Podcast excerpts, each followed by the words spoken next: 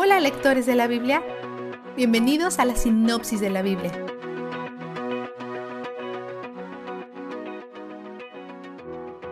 Aunque a los levitas no les toque heredar tierra, de todas formas necesitan un lugar para vivir y guardar sus pertenencias.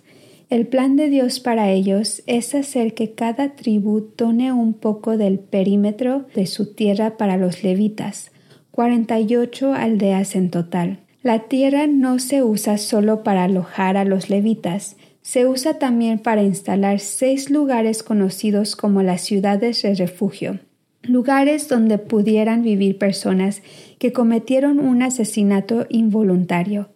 Los levitas están a cargo de custodiar las ciudades de refugio para mantener la tierra limpia de asesinos.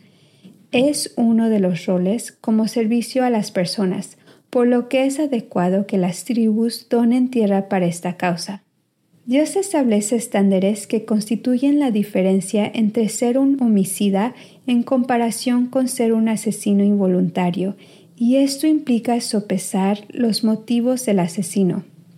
Esto es una cosa difícil que hacer, dado que no podemos ver los corazones de las personas como Dios puede, por lo que Dios establece algunas cosas que tienen a revelar los motivos. ¿Se conocía que esta persona odiaba a la persona que mató? ¿O usó una herramienta que seguramente podría causar la muerte? Si es así, entonces el vengador de sangre debe de vengar el asesinato, cuando hubiera habido dos testigos del asesinato. El papel del vengador de sangre estaba destinado al pariente masculino más cercano. Era su trabajo darle muerte al asesino. Un problema que podría surgir era que el pariente masculino más cercano quisiera buscar venganza incluso si la muerte hubiese sido accidental. Aquí es donde las ciudades de refugio toman parte.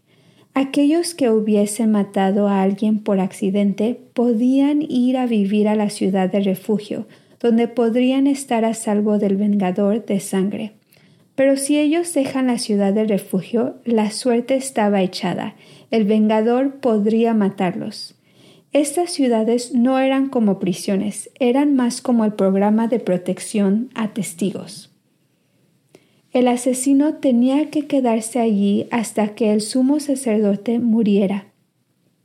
La primeza detrás de esta ley es que sólo la muerte puede expiar por el pecado a la muerte, incluso el pecado o la muerte por accidente. Y dado que el asesino involuntario no sería ejecutado, la muerte del sumo sacerdote se veía como la expiación por la muerte injusta que ocurrió bajo su tiempo de servicio.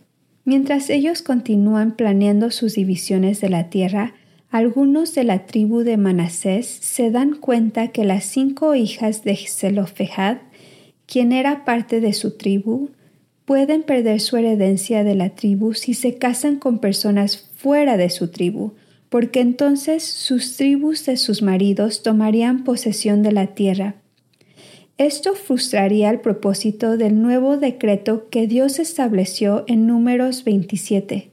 La posesión de la tierra era un asunto serio porque había sido delegada por Dios, por lo que necesitaban una forma de mantener la propiedad de acuerdo a los mandamientos de Dios.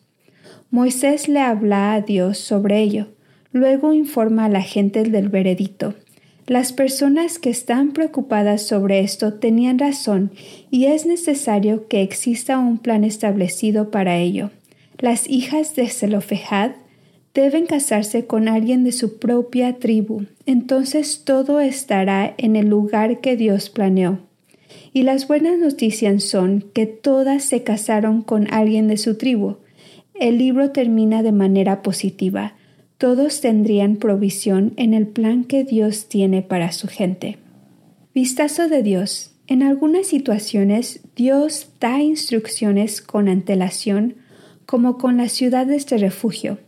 En otras situaciones tienen que acercarse a Dios con casos especiales, como con las hijas de Zelofejad. Algunas normas se establecen desde el comienzo y otras son establecidas a medida que progresan. En estas circunstancias vemos cuán accesible es Dios cuando necesitamos dirección y ayuda.